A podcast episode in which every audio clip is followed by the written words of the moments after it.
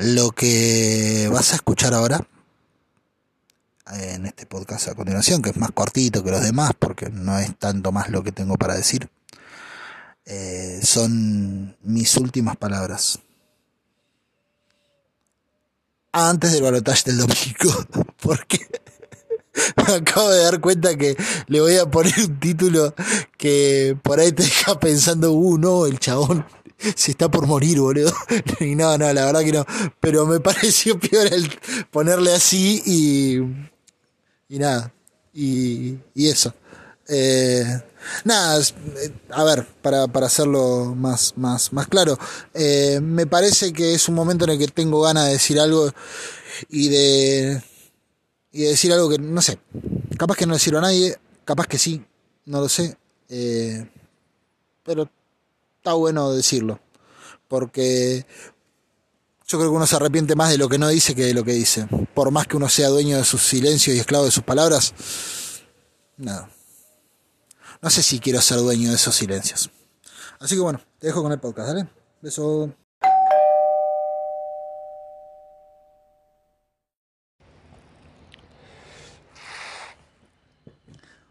Según entiendo yo la vida,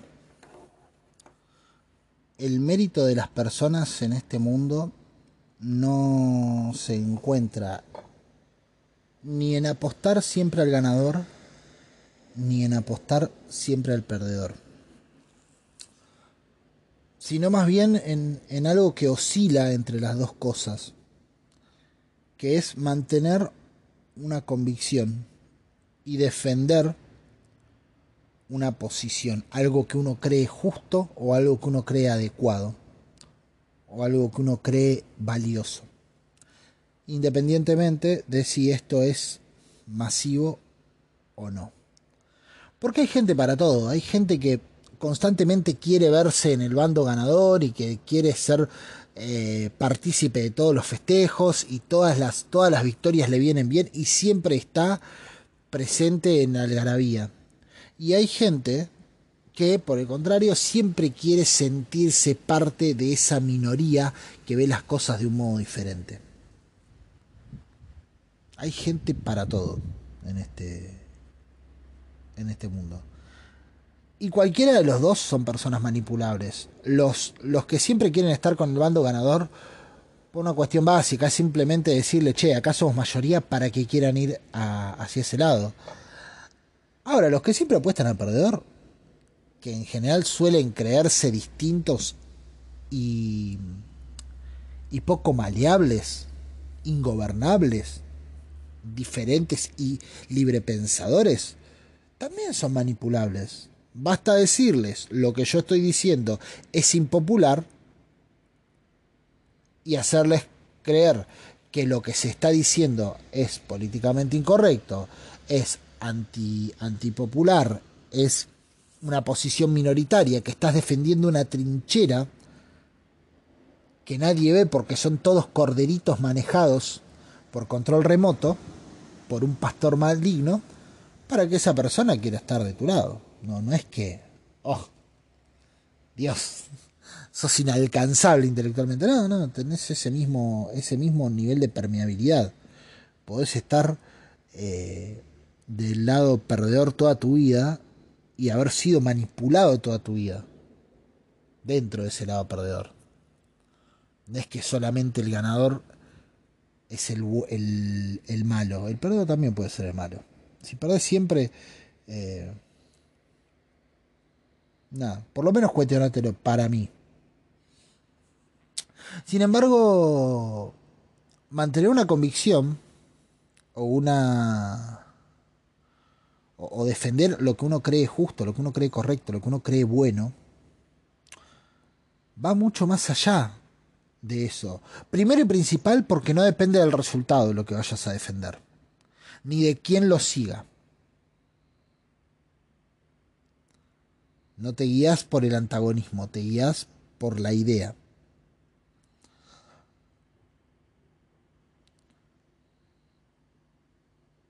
Cuando yo era muy chiquitito, tendría cuatro años, tres años y medio, cuatro, como mucho cinco años, Vivíamos con mis viejos, mi hermano, mi abuela, mis dos tíos eh, y mis dos primos, o sea, una prima y un primo más chiquitito. Eh, vivíamos todos en una chacra. Una época de 90, estoy hablando del año 93, 92, 93, 94, ponele.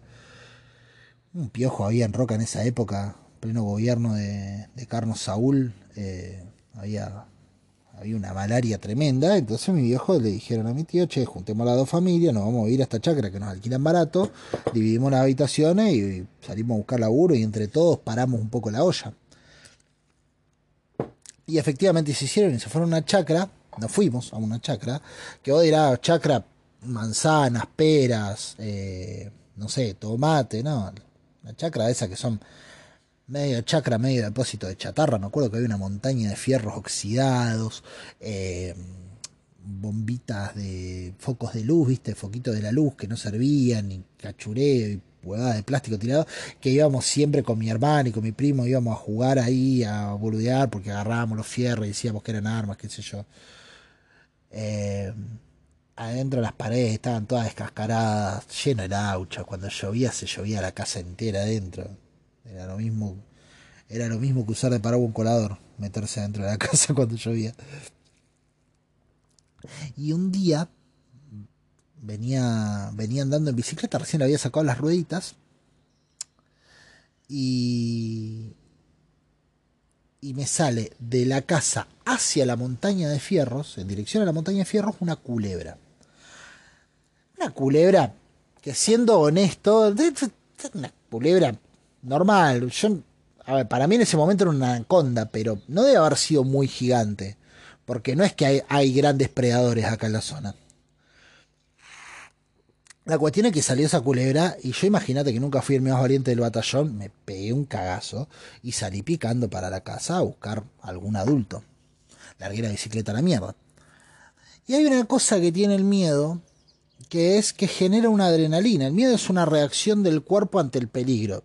Por lo tanto, te, pone todos los sentidos aptos para, para, la salvación, para el escape, o sea, llámese la fuerza, la vista, eh, el oído, em, las piernas, la velocidad que puedas tener, todo eso con el subidón de adrenalina se potencia. Entonces, si corres a 5 kilómetros por hora, bueno, con la adrenalina corres a 7, 8, capaz hasta 10 kilómetros por hora.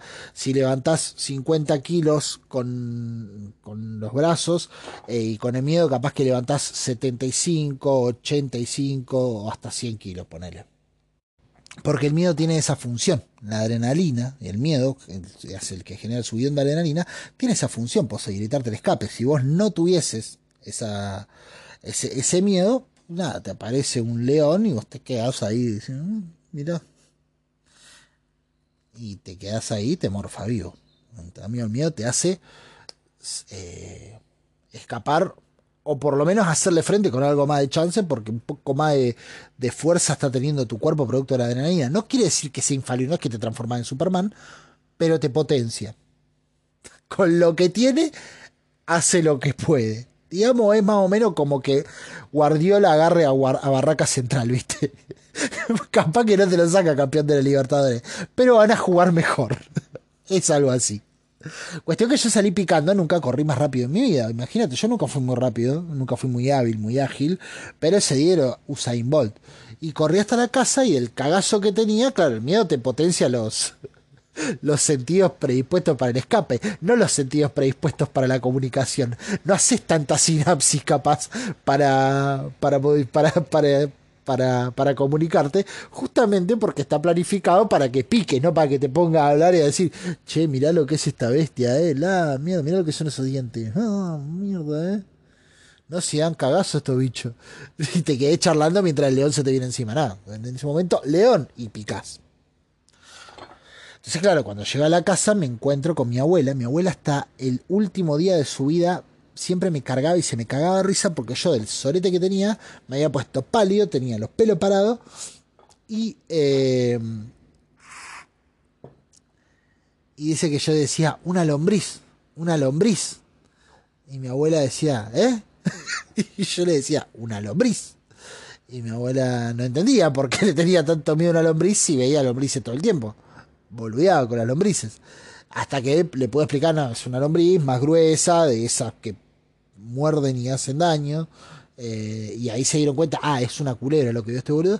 salieron corriendo hasta donde les dije yo, la buscaron, obviamente nunca más la encontraron, porque imagínate que con el tiempo que leí a la culebra, en esa época no había Uber, pero le di tiempo como para que espere el cole tranquila y se vaya en el colectivo hasta el centro, hacer unas compras, volver. Y yo todavía no la había delatado a la culebra porque no me salían las palabras. ¿A qué voy con esto? El miedo puede servir para muchas cosas, pero a veces no sirve para darte una razón. A veces no te sirve para explicarte.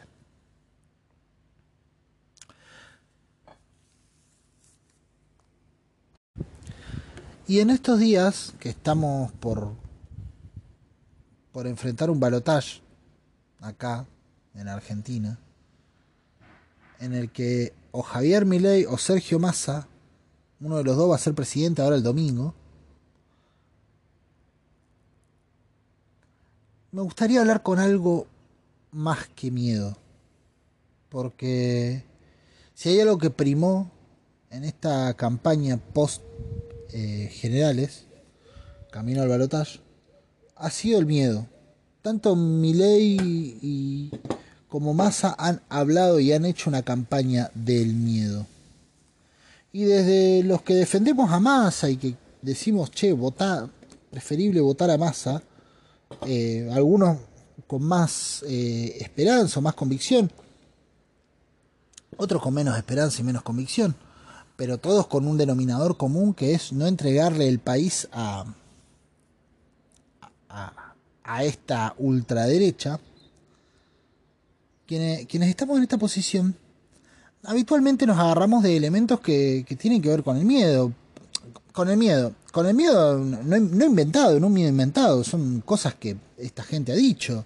Eh, con, la idea del recorte de los subsidios, con el problema de, de, dejar de apostar por la educación pública, por el problema de dolarizar, por, por las reivindicaciones a, a la Junta Militar, por las reivindicaciones a a gente como Margaret Thatcher, que vos podés decir, bueno, sí, Margaret Thatcher ya no gobierna, ¿cuál es el problema? A mi entender, eh, es la, el apego que vos tenés hacia la historia argentina. Yo creo que si uno no tiene apego hacia, hacia la historia y hacia las, los valores y, los, los, hitos más importantes de su pueblo, sean positivos o negativos, pero si uno no, tiene no, no valora eso, difícilmente pueda gobernar con amor hacia ese pueblo.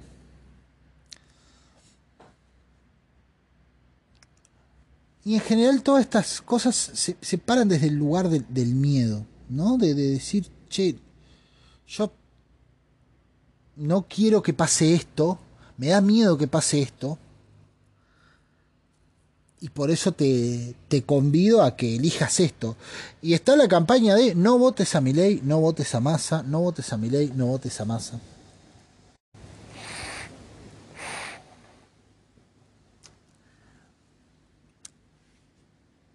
yo creo que hay algo más, para mí por lo menos, en todo esto.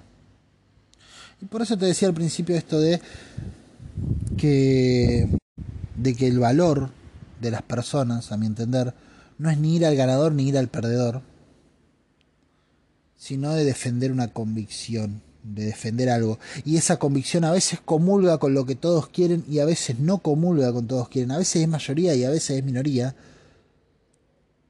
y a veces sos parte de un rebaño grande y a veces sos parte de un rebaño pequeño. Y cuando oscilás entre esos dos rebaños, grandes o pequeños, quiere decir que vos no vas a la siga de, sino que vos defendés una idea. Y esa idea a veces toca a la multitud y a veces no la toca. Bueno, yo hace un tiempo ya deseo y espero y, sueño con una Argentina pacificada. No sé qué carajo te pase a vos en el día a día, qué te guste, qué no te guste. Pero si en algo nos parecemos, eh, seguramente estés igual de hinchado de las pelotas que yo de, de la tensión constante en la que vivimos. No hablo de la diferencia, porque para mí la diferencia existe y tiene que existir. Hablo de la capacidad de convivir con esa diferencia. Sí, está lleno de, de kirchneristas y evidentemente también está lleno de libertarios y de macristas. Y yo tengo más que ver con unos que con otros, pero me los banco a todos, loco. Y yo creo que es necesario ir hacia esa pacificación.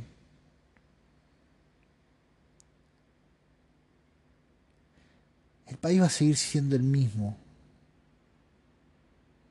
el 10 de diciembre. Se siente quien se siente en el sillón de Rivadavia. Va a seguir habiendo inflación, va a seguir habiendo desempleo, o el empleo va a seguir significando exactamente lo mismo, va a seguir el sueldo eh, valiendo poco. Va a continuar eso, va a continuar con masa y va a continuar con mi ley. Y hasta acá hay muchos errores que nos han traído. Y para allá nos esperan errores de otros más. ¿Por qué te digo esto? Porque para mí no hay peor cosa que aquel que te quiere convencer de algo sin aceptar lo que ha hecho o lo que ha dicho. Y yo creo que Massa, que es el candidato que yo defiendo, ha cometido montones de errores. Y ha hecho varias cosas mal.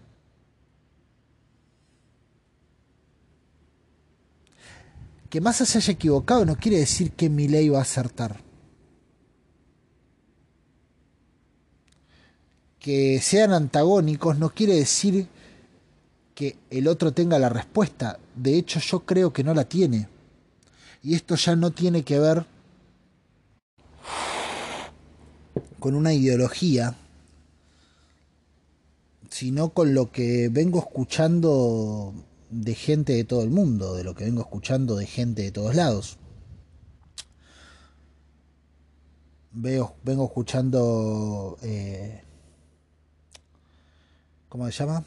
Economistas a lo largo del mundo que opinan así, vengo escuchando eh, politólogos, analistas de, todos los, los, espacios que vienen diciendo que no hay una respuesta en lo que mi ley propone y en lo que mi ley ofrece.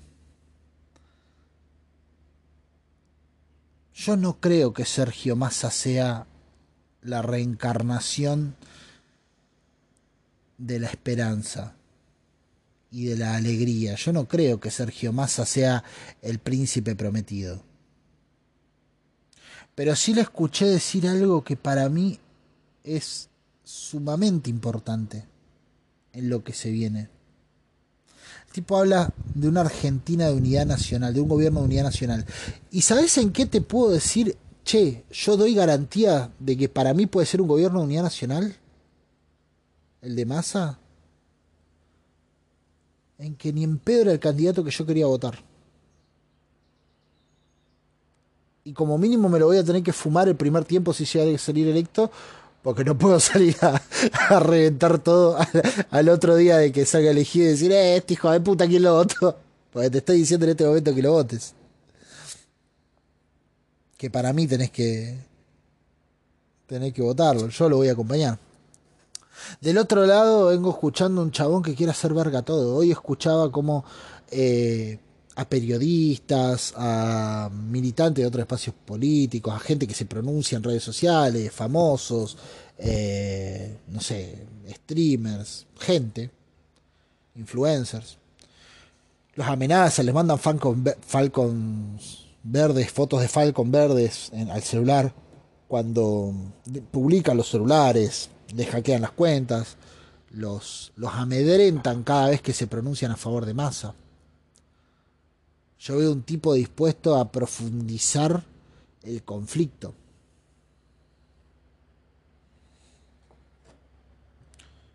Y yo, a mi entender, creo que Argentina necesita y el pueblo argentino necesita un impas en el que mínimamente podamos respirar un poco sin estarnos sacando los ojos. Hay una persona que está convocando a eso, está diciendo, che, mirá, ¿qué es lo que más le molesta a este gobierno? ¿La corrupción? Bueno, que la oficina anticorrupción la maneje la oposición.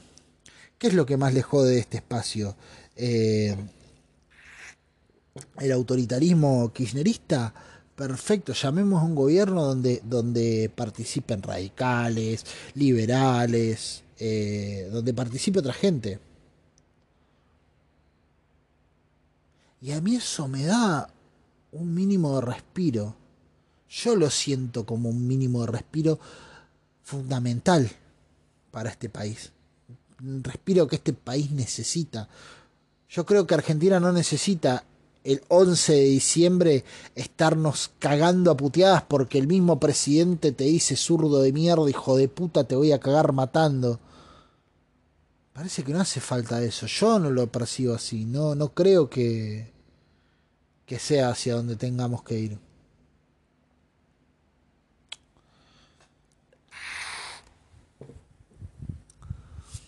No sé si es mayoritario o minoritario lo que opino. Yo creo y, he, y he hablado muchas veces de, de que creo en, defender una, una, posición, de que creo, de que creo en, la, en las manifestaciones, de, de, que creo en la, en la lucha, básicamente.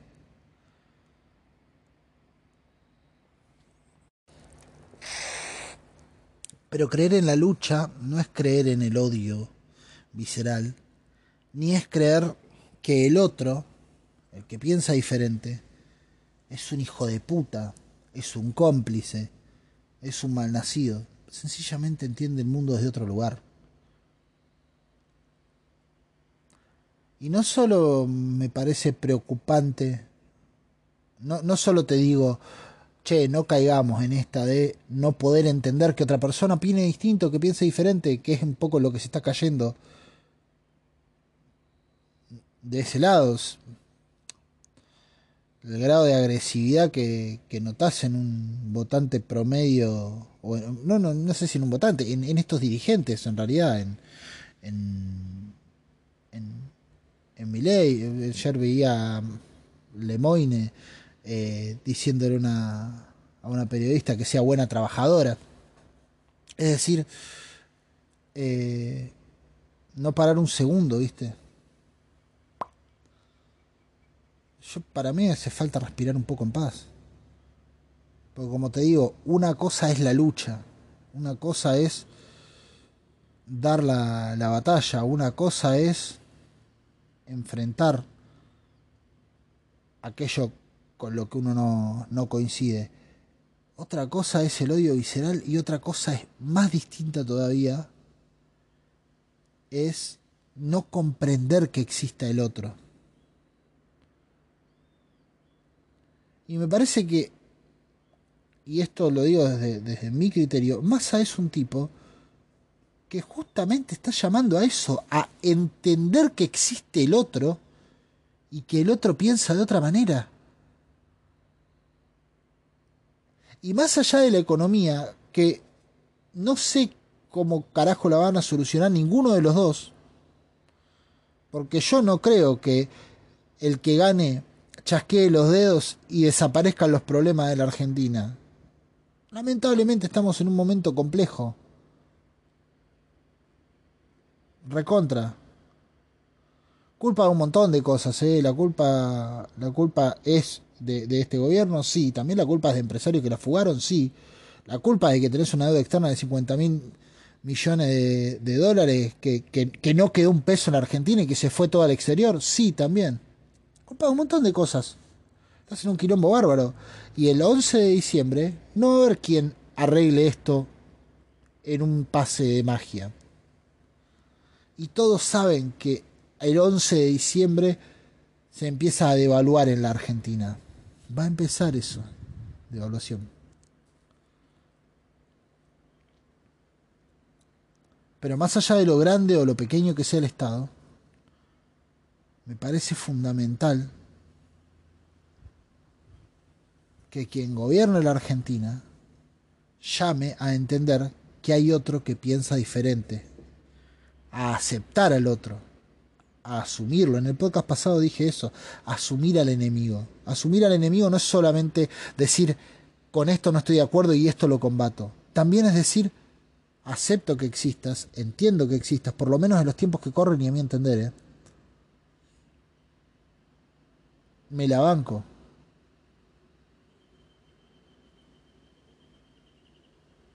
Un tipo que no llame a, a, a repudiar un fraude que todavía no sucedió y que muy probablemente no suceda. ¿Cómo es eso de que si gano es porque hice las cosas bien, si pierdo es porque me cagaron? ¿En, en qué momento podés entrar en un debate así? ¿A, qué, ¿A qué discusión, a qué proceso de país, de unificación de país podés llegar si la persona que te está llamando a, ir a ese proceso de de rearmado del, del país te dice, si gano, está todo bien, si pierdo, me cagaron y son unos hijos de puta y hay que matarlos a todos.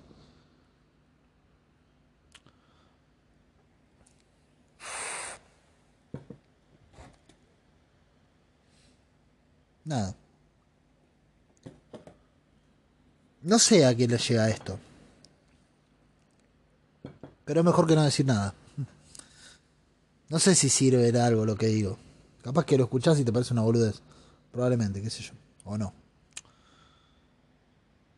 Pero tengo un podcast y me parece que, que tengo que decir algo.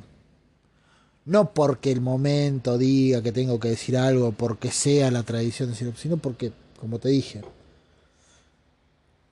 la, el valor de las personas, a mi entender, no está ni en los que siempre apuestan a ganador ni en los que siempre apuestan a perdedor, sino en los que transcurren en la defensa de convicciones. A veces apostás a ganador, a veces apostás a perdedor. En este caso, apostar, caminar hacia una convicción es apostar antes y de antemano decirte, mirá, loco, yo creo que hay que votar a Massa. Y probablemente en tres meses a Massa lo esté reputeando y esté diciendo la concha, la logra, hermano, gobernar como la gente, gobernar bien. Sí. Yo estoy seguro de que si gana mi ley, lo voy a putear en 20 años. No en tres meses.